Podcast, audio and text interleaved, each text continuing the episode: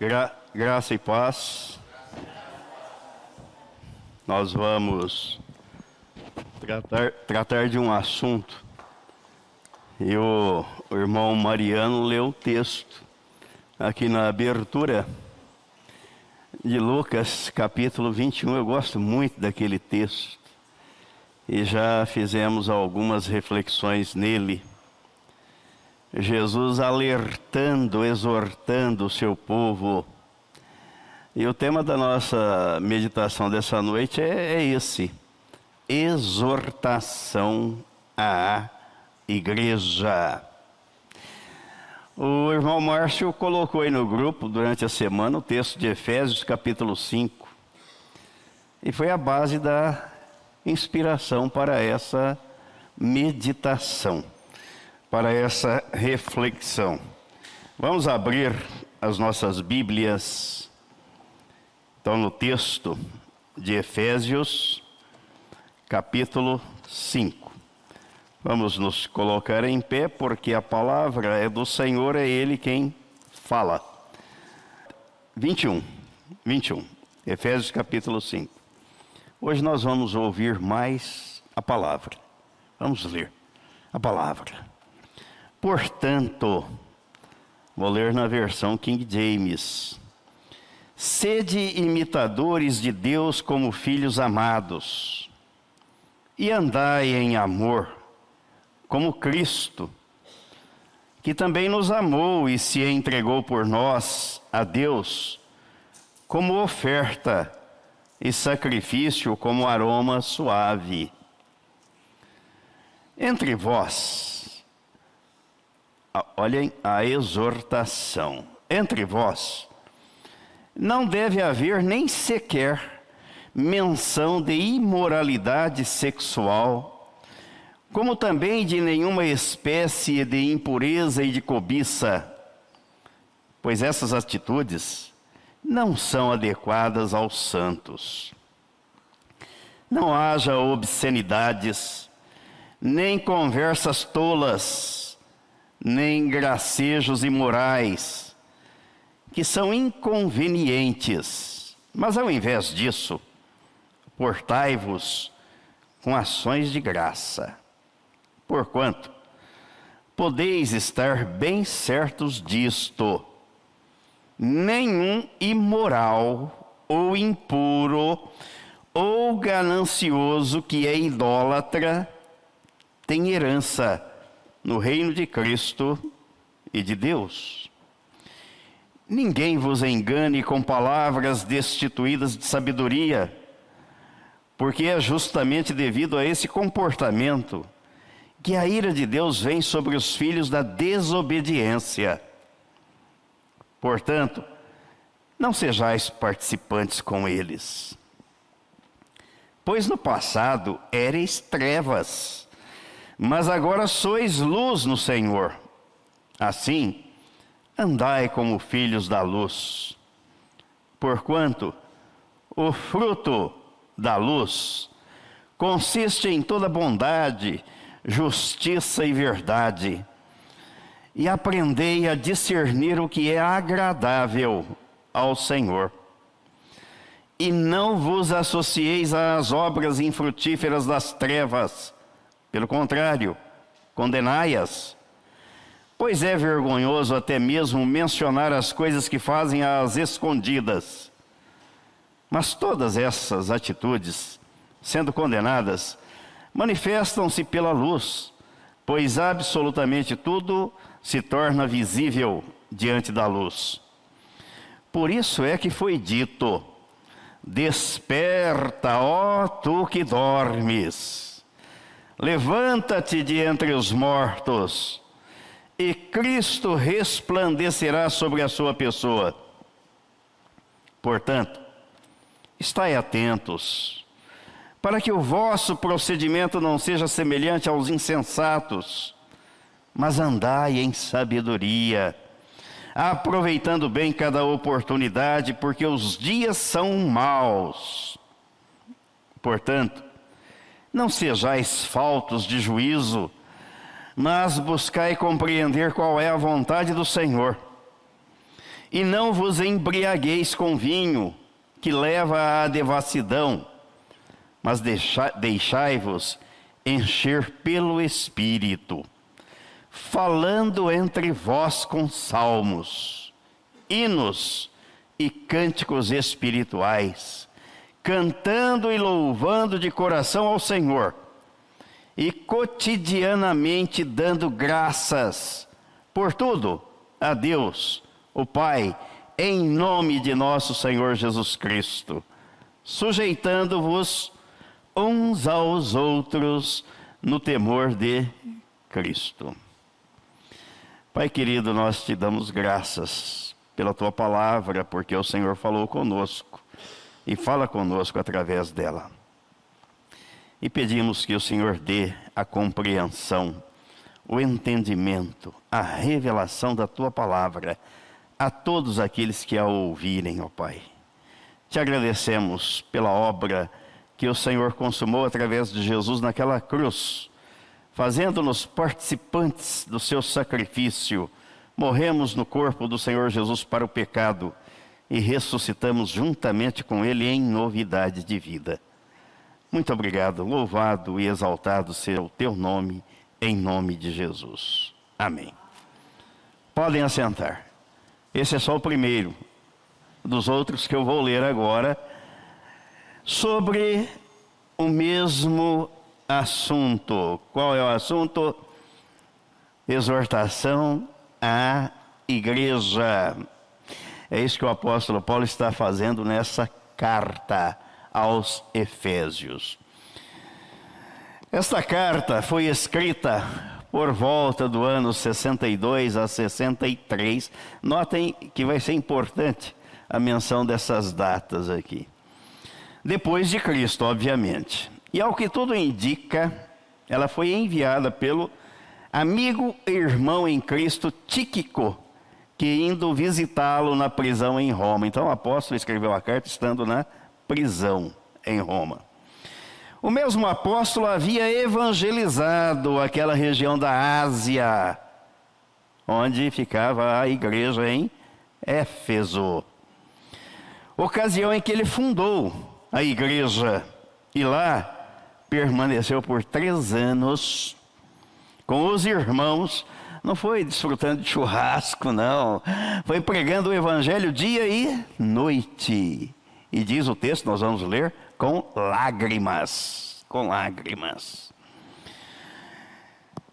Chamou durante a sua partida os irmãos, em, é, quando estava rumo a Jerusalém, chamou os líderes e oficiais da igreja e fez uma emocionante despedida alertando-os acerca dos perigos que rondava a igreja. Vamos conferir no livro de Atos. Livro de Atos, capítulo 20. Capítulo 20.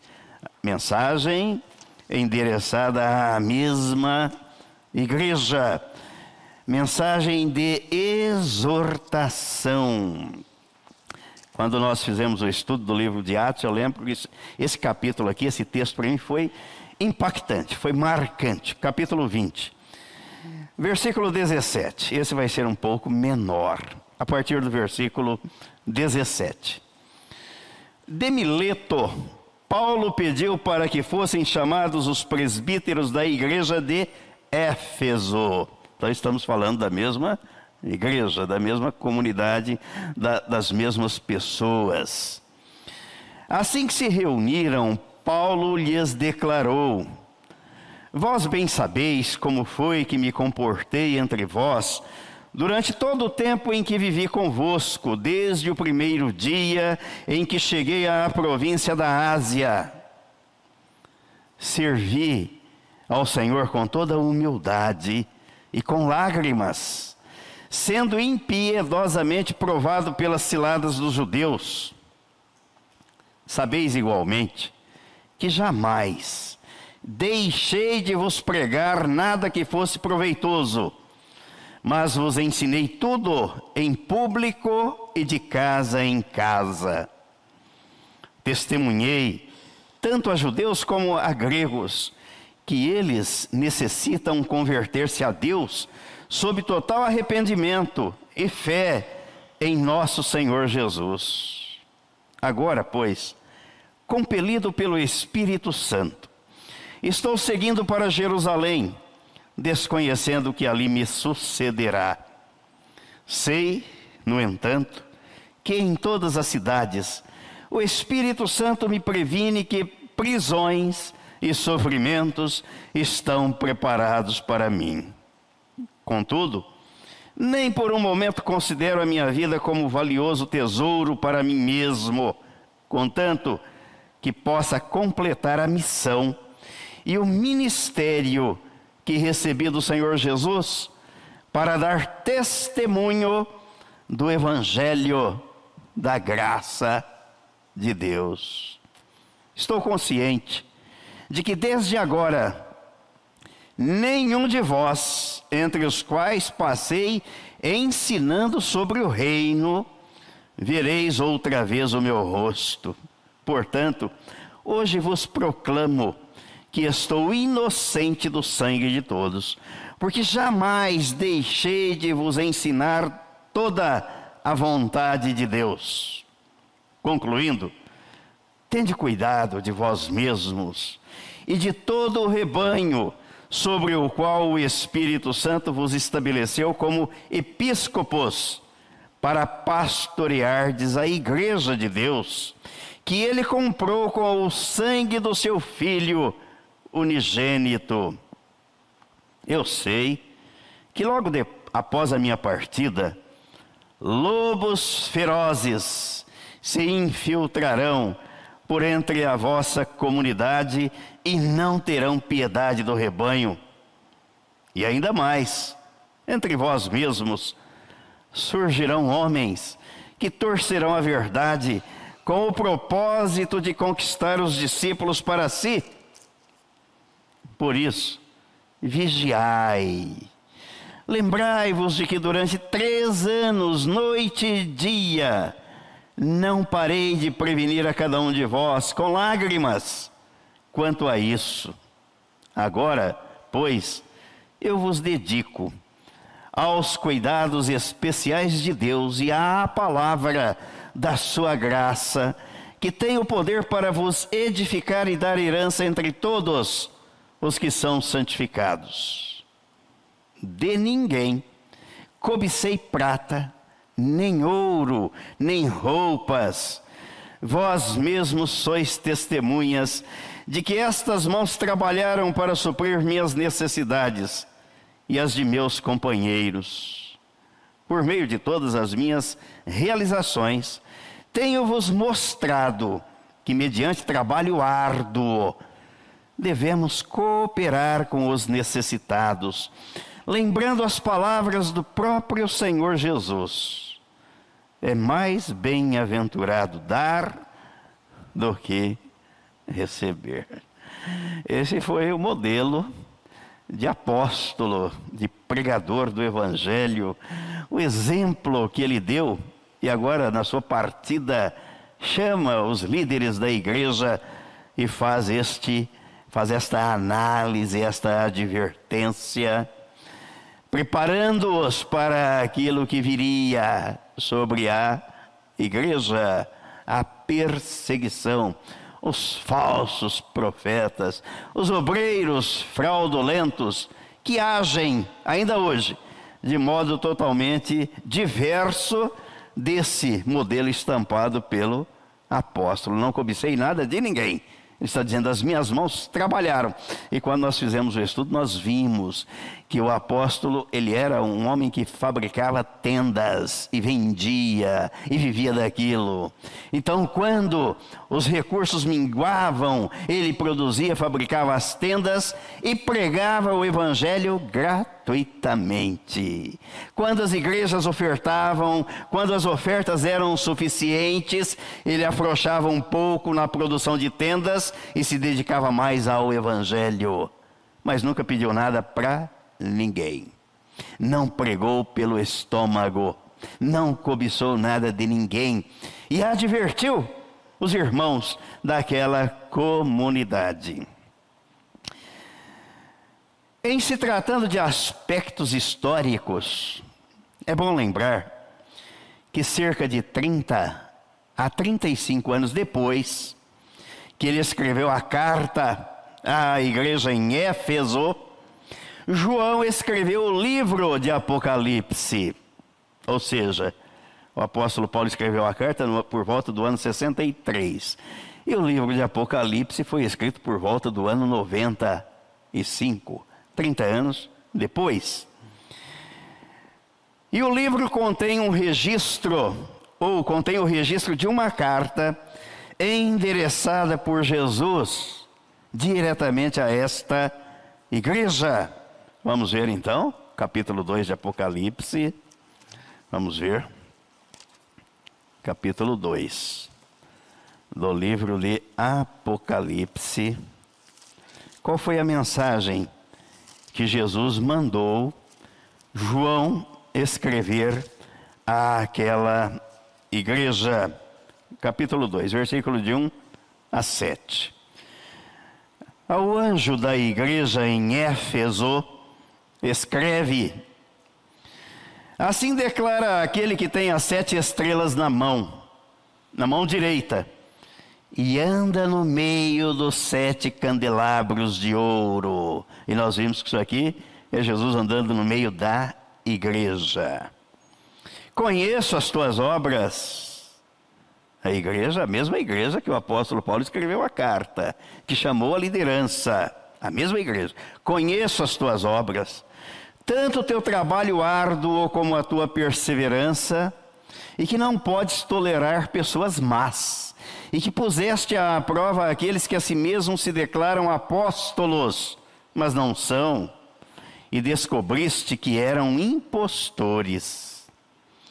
Tens perseverado e suportado os sofrimentos de toda espécie por causa do meu nome, e não te deixaste desfalecer. Entretanto, ah, aqui é que começa o problema tenho contra ti o fato de que abandonaste o teu primeiro amor. Hum. Recorda-te, pois, de onde caíste, arrepende-te e volta à prática das primeiras obras. Porquanto, se não te arrependeres, em breve virei contra ti e tirarei o teu candelabro do seu lugar. E tirou mesmo. Cadê a igreja? Desapareceu. Tens, contudo, a teu favor que odeias as práticas dos nicolaítas, as quais eu também odeio. Quem tem ouvidos, compreenda o que o Espírito declara às igrejas. Ao vencedor, darei o direito de comer da árvore da vida que está no paraíso de Deus. Qual foi a acusação de Jesus àquela igreja? Qual foi a reprovação dela? Abandonou Jesus, o primeiro amor. Então vamos lá. Vamos pro, progredir aqui um pouco. Eu gostaria que tivesse duas horas, pelo menos, para a gente fazer essa reflexão. Mas como não temos, né? Quer dizer, até tem. Alguns vão levantar e vão embora, e eu vou ficar aqui sozinho, né? Então vamos tentar sintetizar isso. Podemos comparar aqui os três textos bíblicos trazendo informações acerca da mesma igreja, do modo como viviam os seus membros. O apóstolo Paulo alertando a igreja no capítulo 20 do livro de Atos, exortando seus membros no capítulo 5 da carta aos Efésios, e Jesus exortando a igreja no capítulo 2 do livro de Apocalipse, uma mensagem exortativa. De modo que isto nos chama a atenção a que estejamos atentos, alertas, para não incorrermos nos mesmos riscos que levaram aquela igreja a sucumbir. Ela acabou, desapareceu não existe mais.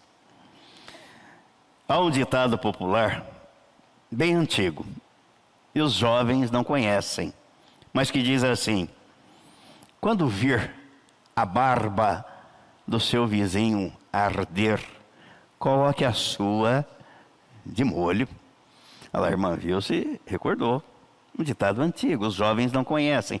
Mas tem um mais moderno, e esses vocês precisam gravar.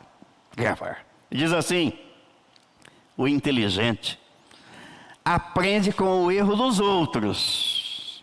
Ele olha, o fulano errou. Olha, você viu? Não deu certo. Não deu bom, deu ruim. Não é essa expressão? Opa, então cuidado, não vou cometer esse mesmo erro. Aprendeu, é inteligente. O idiota aprende com os próprios erros, sofre na carne para aprender. É um idiota. Então precisa ser inteligente. E tem um terceiro nível aqui, que é o dos hipócritas. O hipócrita apanha e não aprende. E é o que mais tem. Gente apanhando e não consegue aprender. Façamos parte do primeiro grupo, daqueles que aprendem com o erro dos outros. E aqui está um caso prático, bíblico, didático, pedagógico, para que aprendamos com os erros da igreja de Éfeso e não cometamos os mesmos equívocos, ou não tenhamos o mesmo modo de agir, mas que saibamos atinar e atentar para o que está escrito na palavra de Deus, a fim de não ter o mesmo destino daquela comunidade. Ela acabou. Querem saber a história final, como foi, da igreja em Éfeso? Por volta dos anos 256, portanto no terceiro século, o seu templo foi totalmente destruído. Aí começou a destruição de Éfeso, pelos anos, depois, pelos anos 600, no século 7, 7 já quando Maomé, Maomé, tinha tomado o poder então chegaram os muçulmanos e destruíram os cristãos e tudo aquilo que era objeto de culto do cristianismo. O imperador Justiniano tinha construído a santa sabedoria, Santa Sofia. Olha a idolatria. Um grande templo que se chama o Templo de Santa Sofia esse não foi destruído. Se é para adoração do diabo, permanece em pé.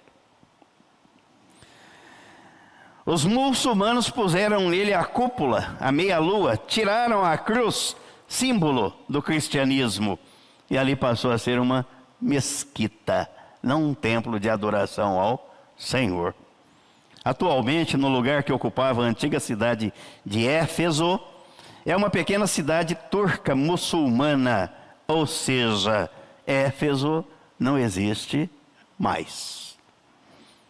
E a igreja estava lá, que seria a agência de Deus, porta-voz de Deus naquele lugar.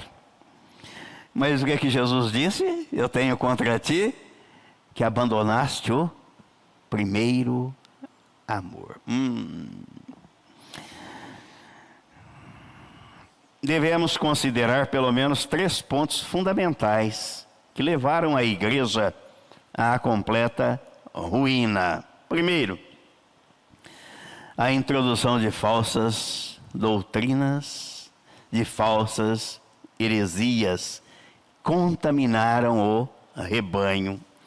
E o apóstolo Paulo sabia que os falsos mestres entrariam, devastariam o rebanho após a sua partida. Foi o que nós lemos lá em Atos capítulo 20, versículo 29. Alguns deles surgiram até mesmo de dentro da igreja, são aqueles que estão dentro ouvindo. Fala, não concordo muito não, mas deixa eu ficar aqui. A primeira oportunidade que ele tem, ele se rebela e se revolta. Distorcendo a verdade, eles induziram as pessoas a negá-la, negar a verdade, Cristo. Isso não é bem assim, vocês batem nessa tecla de morte e ressurreição no corpo de Cristo, mas sabe, isso é uma questão, é uma linha que vocês pegam, uma doutrina, isso não é doutrina, isso é evangelho. Quando o apóstolo Paulo diz ali no capítulo 20, que nós lemos de Atos, eu nunca deixei de pregar o evangelho da graça de Deus. O evangelho da graça de Deus é a morte do pecador no corpo de Cristo, morte para o pecado. Esse cântico que vocês cantaram, eu gosto muito desse cântico, muito bonito. Usa-me, Senhor. Mas eu estava falando para o Gabriel que ele tem duas impropriedades. Primeiro que ela, ela pede, né, a, quem compôs a música, pede para Deus quebrantar o coração. Deus não quebranta, Ele troca. Sem coração trocado, ninguém não vai ser usado por Deus. Até que pode, ele usa até o diabo, usou uma mula. Mas para a glória dele, no reino dele, nova criatura, é preciso receber um novo coração. E a segunda impropriedade que ela comete ali, a letra né, do, do cântico, quando ele comete, ele diz que quer é para Deus quebrantar o seu coração, para ele ser usado por Deus. Ah, esqueci da segunda. Eu falei, Gabriel, transforma-me. É, Deus regenera. Transformar é uma coisa, regenerar é outra, fazer novo, gerar de novo. Por isso que nós somos feitos, Efésios capítulo 2, versículo 10, né? Nós somos feitos por Deus em Cristo novas criaturas. Ele nos fez, nos gerou de novo, não transformou. Devemos estar atentos. Olha o alerta, bonito, bonito. Eu gosto muito desse cântico. Gosto, realmente ele é muito bonito, a letra é muito bonita. Mas se fosse ajustado melhor, ficaria mais bonito ainda devemos estar atentos conforme a advertência dos, do apóstolo. Os textos da carta aos Efésios e de Apocalipse 2, de 1 a 7, comprovam que a ruína aconteceu porque faltou vigilância. Aí o Mariano vem aqui e lê o texto de Lucas 21, Jesus nos exortando a que estejamos atentos, orando e vigiando, para estarmos em pé no dia da volta dele e não caídos. Segundo ponto que nós devemos pensar aqui, que contribuiu para a ruína da igreja em Éfeso, é consequência, uma coisa é consequência da outra, é o efeito dominó. A conduta de vida era incompatível com a mensagem do Evangelho. Por isso que vimos o capítulo 5 aí de Efésios, o apóstolo Paulo fazendo a exortação. A introdução de falsas doutrinas e heresias contaminou o rebanho a tal ponto que o engano e ao engano do pecado, esses não eram fenômenos inexplicáveis, mas previsíveis, se eles estivessem olhando para Jesus, para o Autor e o Consumador da fé. O diabo estava em ação, como está até hoje. Quem é que ele quer? Tragar aqueles que não lhe pertencem, o resto é dele. Quem é que Pedro diz que o diabo anda ao derredor procurando para tragar? Os cristãos. E qual é a receita que ele dá? Resistir firmes na fé. Por trás do contexto aparente das igrejas da Ásia, foram sete cartas. Nenhuma das sete igrejas sobreviveu. Meu pai, que coisa triste. Mas por trás do contexto aparente das sete igrejas da Ásia, um conflito invisível se travava, como hoje, entre Cristo e o anticristo. Aquele que é por Jesus e aquele que é contra a Jesus. Aquele que ajunta com Jesus e aquele que espalha. Há um conflito. E Jesus diz: quem não é por mim, é contra mim. Quem comigo não ajunta, espalha. Em todas as eras, as táticas do diabo não mudam. Devemos olhar ao redor do mundo e vamos perceber que as igrejas continuam sujeitas aos mesmos ataques. Em algumas partes do mundo, a hostilidade é aberta ao Evangelho e é acompanhada de violência física, morte, prisão, açoites. Em outras, a igreja está travando um combate intelectual com as ideologias e com as filosofias materialistas. As pessoas olham para o próprio umbigo e só querem receber. E o apóstolo dá uma lição dessa tremenda no capítulo 20 de, de, de Atos, que nós lemos, versículo 35. Coisa mais bem-aventurada é dar do que receber. E as pessoas vão para a igreja pensando em receber. Eu quero receber. Eu vim buscar minha bênção. Mas Jesus disse, e disse para este homem que escreveu aí, é, que fez esse relato no livro de Atos, coisa mais bem-aventurada é dar do que receber. Jesus se doou, se entregou. Em outros lugares, a luta se dá no campo moral.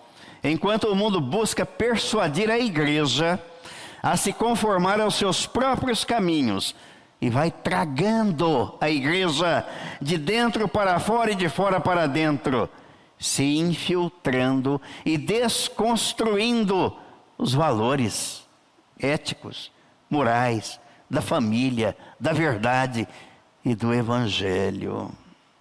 Essas causas levam à ruína. É a desconstrução do ser humano e seus valores, permeada na filosofia e na doutrina do marxismo, do comunismo e do socialismo. Só se constrói com o cristianismo. O resto é desconstrução. E o cristianismo é Cristo vivendo em você. O Senhor Jesus garantiu que as portas do inferno não prevalecerão contra a igreja fundada por Ele, sobre si, sobre a sua pessoa e sobre a sua obra.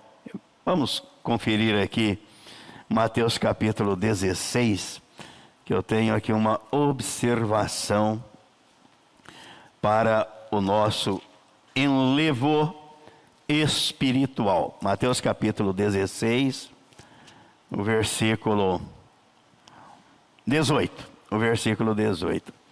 Ah, esta versão aqui da, da, King, da versão King James. Da mesma maneira, eu te digo que tu és Pedro e sobre esta pedra edificarei a minha igreja, e as portas do Hades não prevalecerão contra ela. Observação aqui sobre esta pedra, sobre esta rocha que é Cristo e sobre esta revelação que Deus dera a Pedro. As portas do inferno não podem e não hão de prevalecer. Por isso, os membros do corpo de Cristo devem estar atentos à exortação do apóstolo, à exortação do Senhor Jesus. E o terceiro ponto, a razão pela qual a igreja caiu em ruína total e que nós devemos considerar. O terceiro ponto é o abandono do primeiro amor primeiro amor é o amor de Deus, é o amor a Cristo, é o amor à causa, é o amor ao reino de Deus, às pessoas, para que sejam salvas. Jesus deu a vida por isso, se entregou por isso. Aprendendo com os erros do passado e dos outros, a igreja como um todo e os seus membros, os membros do corpo de Cristo, devem olhar para o Autor e o consumador da fé, Jesus. E não perder de vista o primeiro amor. Mas vamos ver quando é que se perde de vista o primeiro amor. Ainda temos mais uns 10 minutos ali. Estou cronometrando para não fugir da nossa média. Tá? Quando é que perdemos de vista o primeiro amor? Então lá vai a primeira. Nós abandonamos o primeiro amor quando o nosso amor por Jesus é substituído pelo, pelo zelo exacerbado da religião. Há muita gente que ama mais a religião, a doutrina e a bandeira da sua igreja do que a Jesus. Alguns prezam mais a religião, os seus conceitos, as suas doutrinas, os seus costumes, do que a verdade e a pureza devidas à palavra de Deus. O que o apóstolo Paulo trata no capítulo 10 da carta aos Romanos, no versículo de 1 a 4, quando ele diz que a dor do coração dele era e, e orava pelos seus patrícios para que eles fossem salvos, porque eles tinham zelo de Deus, mas não tinham entendimento. Segunda razão, ou segundo motivo, quando é que abandonamos o primeiro amor? Quando há defesa de convicções religiosas, mas não há prazer não há gozo, não há regozijo espiritual. Ou como diz o salmista do Salmo 42, quando a alma não tem sede de Deus. A nossa alma deve sentir sede de Deus.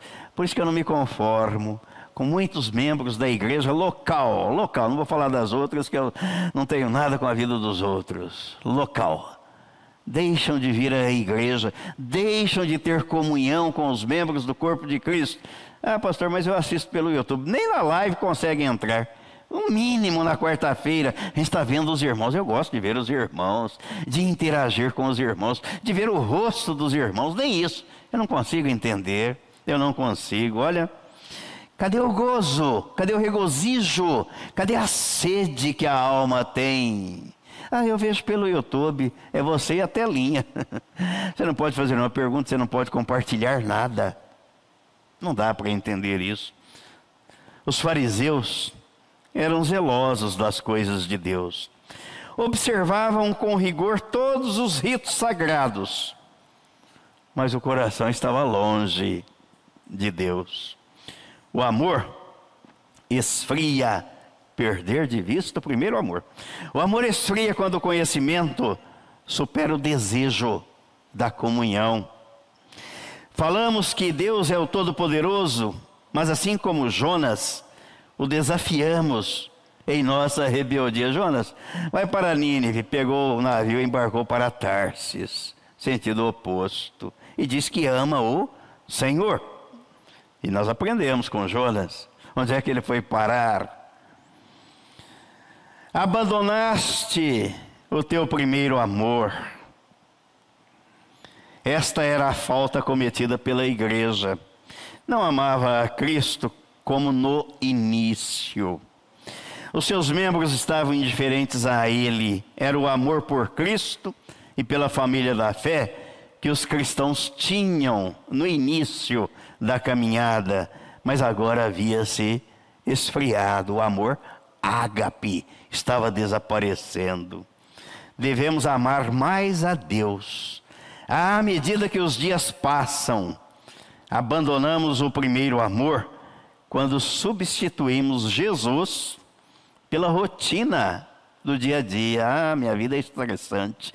E é interessante que cada um tem as suas desculpas, justificativas e as suas razões. Minha vida é estressante. Levanto de madrugada, trabalho até de madrugada, de madrugada a madrugada.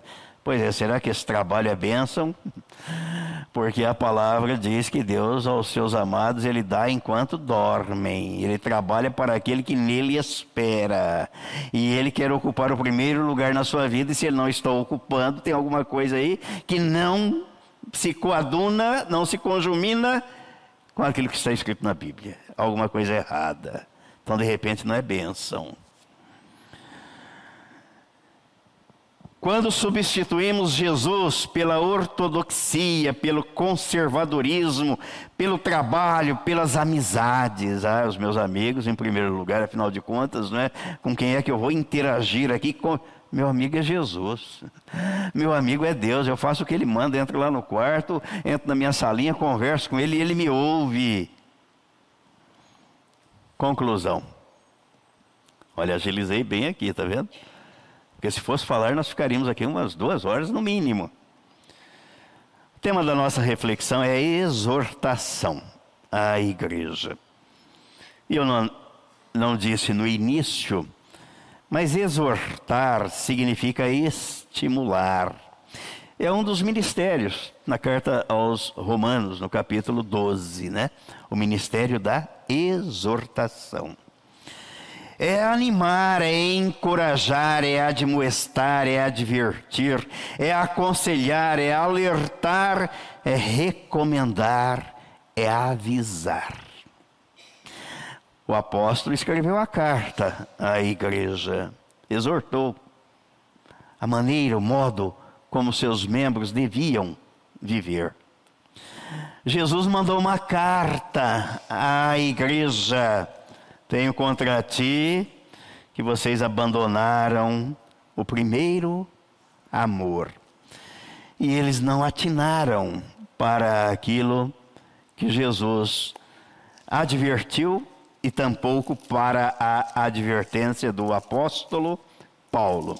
E sucumbiram. Eu falei Romanos capítulo 12, versículo 8. Ó os dons dados aqui por Deus. Versículo 8. O que exorta, faça-o com dedicação. Então é um dos ministérios. Somos exortados a não abandonar o primeiro amor.